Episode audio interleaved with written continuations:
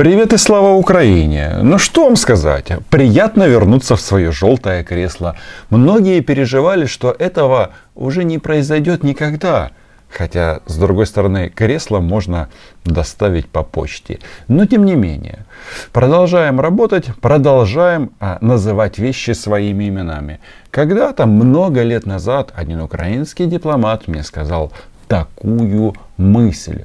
Возможно, это еще с советской школы о том, что чтобы тебя выперли, э, выслали из страны пребывания, это надо заслужить. Но это у них, у дипломатов, а я корреспондент, корреспондент агентства «Униан» в Москве. Сегодня хочу вам рассказать об очень важной а, вещи, которую не делают, хотя должны бы делать российские власти на оккупированном Донбассе. Касается это вакцинации. Подписывайтесь на мой YouTube канал. Меня зовут Роман Цымбалюк, ваш любимый корреспондент и блогер. Называем здесь, да, вещи своими именами. На прошлой неделе у нас было видео о том, что Россия м, так увлеклась борьбой с фашизмом, что фактически проводит политику этноцида на территории захваченных частей Луганской и Донецкой областей. Ну, простой вопрос. Вакцина зашла на Донбасс? Нет. Вот здесь будет ссылочка на это видео. Нет. Помощь гуманитарная, кислород, койки, Мы, я медикаменты. Очень, я уже не знаю, куда. Вот Знаете, это мне важно. Я, а ведь нам обещали, что в середине ноября, сейчас середина ноября. Я бы сказал, что уже вторая середина ноября. А как говорится, ВОЗ и ныне там. И, конечно, я этим вопросом решил озадачиться, потому что не так много у нас инструментов и возможностей спросить у должностных лиц Российской Федерации вот эти вопросы. Но я попробовал. По крайней мере, пока такая возможность есть. Цымбалюк Роман, агентство «Униан». А, Дмитрий Сергеевич, если позволите к Украине вернуться, на прошлой неделе на телеканале «Россия-1» а, было сообщение о том, что на неподконтрольной Украине части Донбасса отсутствуют вакцины российские и, соответственно, кислород. И вопрос такой, а, чувствует ли Кремль ответственность за, за обеспечение этим важным препаратом вакциной спутник, ну или какими-то другими вакцинами. И вторая часть, если нет, то могли бы вы способствовать, чтобы Украина могла отправить, соответственно, вакцины европейских производителей?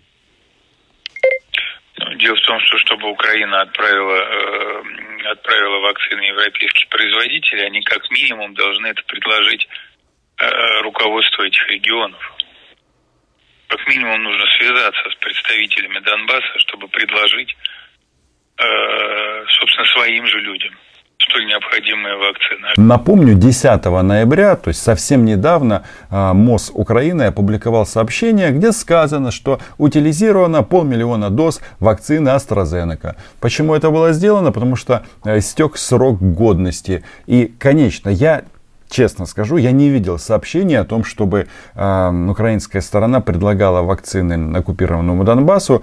Тут, э, очевидно, нужно просто доработать этот вопрос. Тем более, я знаю лично э, многих представителей Украины в трехсторонней контактной группе. И э, там есть гуманитарная подгруппа, которая как раз занимается всякими такими вопросами, в том числе и вопросами гуманизма. Мы к этому вернемся. Но что сказал Дмитрий Сергеевич Песков, пресс-секретарь Владимира Владимира Путина, что Украина должна обратиться к главарям оккупированного Донбасса, ну то есть э, гауляйтерам. И даже вот казалось бы, да, э, тут люди умирают, а Москва э, в любом случае, при любой а, оказии пытается а, ну, установить вот этот вот так называемый прямой диалог. Но мне хочется сказать следующее. Смотрите, мы слышим, на Донбассе вакцин нет. Слышим? Слышим. Ну, простой вопрос. Вакцина зашла на Донбасс? Нет. И получается, что Украина должна инициировать эти переговоры. Я думаю, что в данном случае здесь ничего плохого нет. Тем более, еще раз, эм, трехсторонняя контактная группа работает. Это Украина, Россия и ОБСЕ.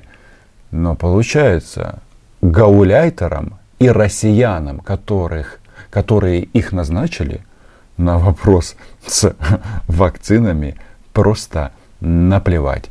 А вопрос мой звучал, он очень, как мне кажется, правильно. Мы э, во всех руководящих документах, и что там у нас и постановы различные, и так далее, и так далее, считаем Россию э, тем, кем она является, страной-агрессором. И, э, соответственно, э, страна-оккупант по международному праву несет ответственность за оккупированный регион. И я об этом спрашивал, чувствуете ли вы ответственность? А ответа, к сожалению, не было. Хотя в следующем видео мы об этом, наверное, поговорим детальней. Что касается России, то, конечно, эм, э, в плане гуманитарной помощи, гуманитарной помощи, особенно в условиях, тяжелых условиях ковида, Россия делала и будет продолжать делать э, все возможное. Но там вопрос как раз стоял в том, что, несмотря на поручение, в том числе президента России, вакцин э, спутника на Донбассе нет. Тогда когда это может вы, измениться? Да, вы, вы знаете, что в некоторых регионах России в связи с э, повышенным спросом возникает в течение нескольких дней на временной основе э, возникает нехватка тех или иных видов вакцин. Это все оперативно, это все оперативно Э, компенсируется, работа налаживается, необходимое количество подвозится. Но это что касается территории Российской Федерации. Конечно, с обеспечением гуманитарной помощи для Донбасса существуют сложности, но несмотря на это, еще раз повторяю, Россия будет делать все необходимое. Напомню, что вообще-то а, год уже заканчивается. И пандемия, ну слушайте, уже столько было сказано по этому поводу а вакцин до сих пор нет. Но даже в этом ответе мы слышим очень важную информацию, что там эти фанаты русского мира, русского мира, русской смерти, да? Вот так вот оно на практике. Когда продавать ненависть, а, что там, а, стрелять в Украину, это, конечно, очень-очень легко. А, перебоев с поставками боеприпасов на оккупированный Донбасс нет – а вот с, дан, с вакциной, то, что спасает, совсем все по-другому. Я, по-моему, у Гармаша, это представитель Украины в трехсторонней контактной группе, читал такой большой пост на эту тему, где он как раз приходит к выводу, что Россия просто проводит политику этноцида для чего? Для того, чтобы, ну, с учетом того, что там много пожилых людей, то есть э, людей старшего возраста, которым Россия выплачивает так называемые пособия ну, вместо пенсий, ну, чтобы их стало меньше, и, соответственно, была нагрузка на бюджет меньше. И с вакцинацией. Я прекрасно знаю, что и в свободной части Украины антиваксеров очень-очень много. Я, ребята, э, вас не поддерживаю, и, да, и называю вещи своими именами. И не стесняюсь этого. Но, блин, э, понятно, что всех заставить или убедить не удастся. Но там даже нет возможности для тех, кто хочет вакцинироваться. Раньше было как? Когда а, были пункты пропуска, ты линию фронта пересекаешь, соответственно, там можно сделать и документы, и пенсии, ну и вакцины. Но наши российские товарищи, они для того, чтобы оторвать регион от Украины максимально, что сделали? Правильно, уже год как закрыли пункты пропуска, или КПВВ, так это называется. Европа Правда, э, с другой стороны, все время мы слышали о том, что во главу угла все-таки должны быть поставлены вопросы гуманитарного характера. Вот и Владимир Путин а, обеспокоен и озабочен вопросами гуманизма. Но почему-то это касается не той территории, которую контролирует он, а касается мигрантов, которые застряли на границе Европейского Союза и почему-то не спешат оставаться в Республике Беларусь. Хотя, казалось бы, тоже страна в центре Европы, но нет, им Германию подавай. Но на миграционном кризисе мы говорили очень много, и о причинах этого кризиса в зрадах и перемогах тыжня. Они вышли в новом формате, многим понравились. Понравилось, так что, кто не видел, заходите, посмотрите. Но э, приятно, приятно Владимиру Владимировичу клеймить Запад, а, эту Меркель, ну и Макрона и всех остальных, что вот они отказываются от своих гуманистических а, великих целей. Да, на, на границе э, между Белоруссией и, и Польшей сейчас польские пограничники и представители вооруженных сил избивают этих потенциальных мигрантов, э, стреляют э, поверх их голов из э, боевого оружия, сирены включают ночью и свет в места их расположения, где дети и женщины последних месяцах беременности находятся. Но как-то это не очень вяжется с идеями гуманизма, которые якобы лежат в основе всей политики наших западных соседей. Запад зло. Ну, никто в этом не сомневается, это понятно. Только вот э, что мы слышим, что для Донбасса вакцин пока не хватает. Нет, вы не Россия. И тогда хочется сказать, но если вы не можете обеспечивать оккупированные территории, а, отправляйтесь за поребрик. Ну, конечно, на это никто не пойдет, потому что у нас так принято, знаете, вот этими великими целями оправдывать свои преступления, я говорю об оккупированном Донбассе. Они же там что нам хотели э, предложить э, вместо украинского флага? А, приехал Гиркин, ну и другие российские военные, э, чтобы защищать русскоязычных в Крыму и на Донбассе. Как говорил Владимир Владимирович, Россия была вынуждена пойти на этот шаг. А теперь там нет вакцин. Еще раз, вакцина есть везде. В Украине, да, вакцинация началась чуть-чуть позже. Оля Скобеева говорила, что мы все умрем без спутника. Теперь вакцин, ну, пожалуйста, вот я пример тому. А, сколько прошло, а, пару дней буквально прошло, как я получил вторую дозу Pfizer. Ни очередей, по крайней мере в Киеве, никаких проблем. Даже не надо было записываться заранее в электронной очереди. Приехал, 15 минут, вышел с сертификатом, который подгрузила ДИА.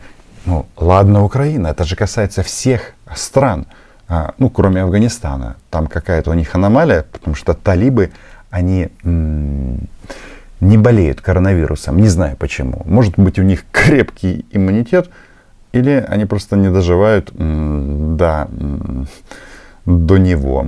Слишком много рисков. Ну так вот, э, знаете, вот они тут любят э, клеймить Украину на официальных российских, что важно, государственных телеканалах.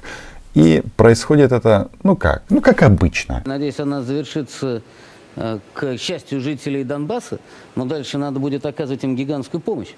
Притом самую разную, и экономическую, и гуманитарную, и психологическую. Нет, нет, сейчас само собой. На словах, а вакцины нет. Но теперь немножечко украинского нацизма. И немножечко добавить для остроты этого ломтик фашизма. Но это же безумие. На наших границах 8 да. лет нацистский режим расстреливает русских людей. И мы каждый вечер об этом рассказываем. Все это наконец начинают понимать, и это безумие продолжается. Наших людей. А вот в Кремле эм, придерживаются другого мнения. Говорят, что это не Россия. И это правда. Потому что это просто оккупированная территория Украины, как и Крым. Это ни у кого не возникает э, по этому поводу сомнений, и об этом свидетельствует карта Украины, размещенная на сайте Организация Объединенных Наций, а Сергей Викторович Лавров говорит, что Россия привержена международному праву. Когда надо было принудить к миру сошедших с ума шакалов Саакашвили, это было сделано армией, которая была совсем в другой форме, за несколько суток.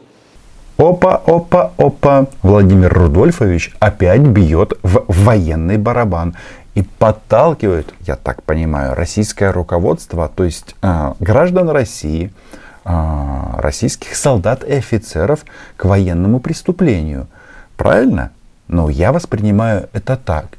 И вот он похвалится, что вот Россия в, там, в прекрасной военной форме, но тут, наверное, пришел момент повторить истину, э, которая у меня звучит постоянно о том, что российские военнослужащие или иррегулярные воинские формирования, они смертны.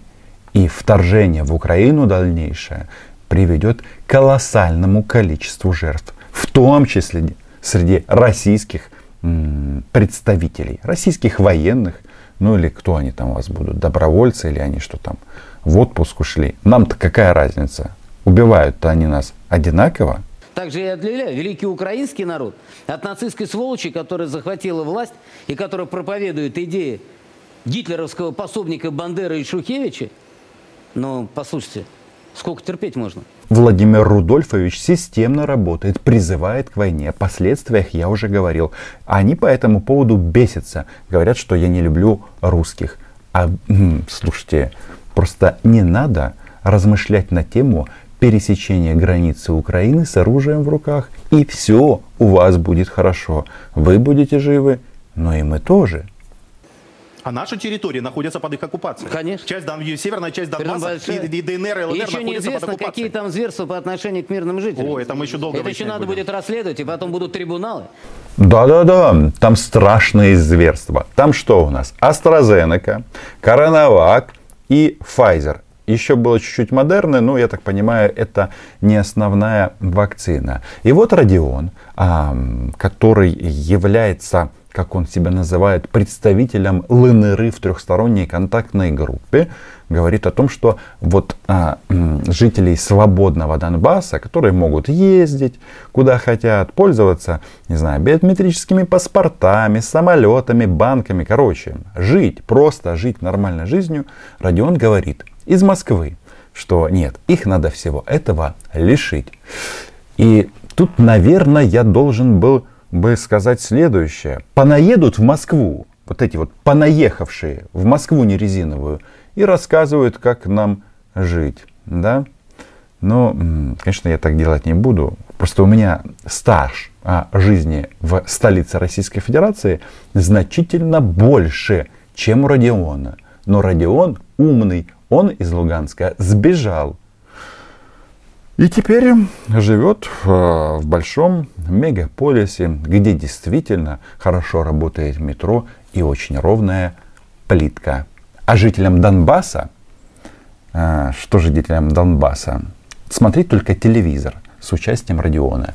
Подписывайтесь на мой YouTube канал, лайки этому видео, распространяйте его в социальных сетях. Конечно же, патронам и патронессам гигасенное спасибо кто хочет поддержать канал, есть еще опция зайти в интернет-магазин Роман Цымбалюк, а, где мы продаем всякое разное под брендом.